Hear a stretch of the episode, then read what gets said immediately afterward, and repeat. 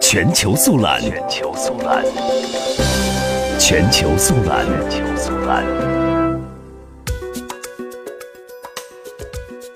据美国媒体报道，五号早晨八点左右，佛罗里达州奥兰多市发生枪击案件，造成包括枪手在内的五人死亡。